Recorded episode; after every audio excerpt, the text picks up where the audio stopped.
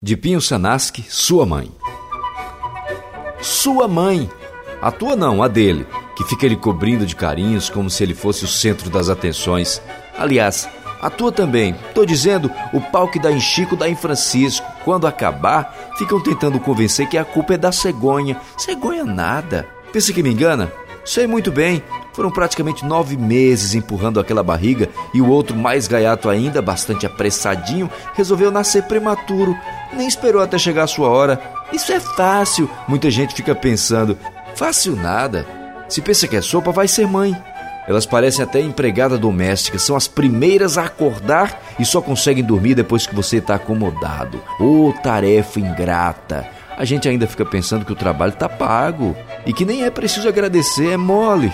E não é por nada não, mas elas colocam qualquer enfermeira no bolso e se duvidar, elas se embolam no meio da rua com aquele moleque maior e mais levado que por infelicidade aplicou em ti uns belos de uns cascudos. É tada, não? Mas eu não quero nem saber. Na hora da discussão, abro logo meu bocão e já vou gritando: Sua mãe! Aí sim, a tua, a dele, a minha e todas as outras mães merecem todo o carinho e amor que possa ser dito em minha poesia.